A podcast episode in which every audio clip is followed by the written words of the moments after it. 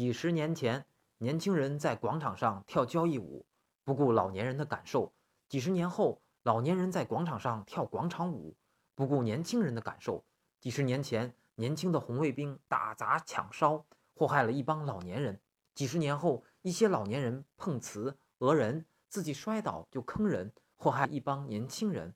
仔细想想，不是老年人变坏了，而是当年的那群人变老了。老太太临死前拉着老伴的手忏悔：“老头子，我跟你讲实话吧，我们那三个儿子都不是你的。”老头子听罢，宽慰老伴说：“没事儿，虽然三个儿子不是我的，但三个孙子肯定是我的。”今早被一个奇怪的梦惊醒，睁开眼时，发现老公皱着眉头，可怜巴巴地望着我，看来老公挺心疼我的。于是我对老公说：“老公，刚才我做了一个奇怪的梦。”老公，什么奇怪的梦？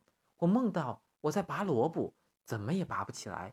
突然那萝卜就变大了，吓死我了。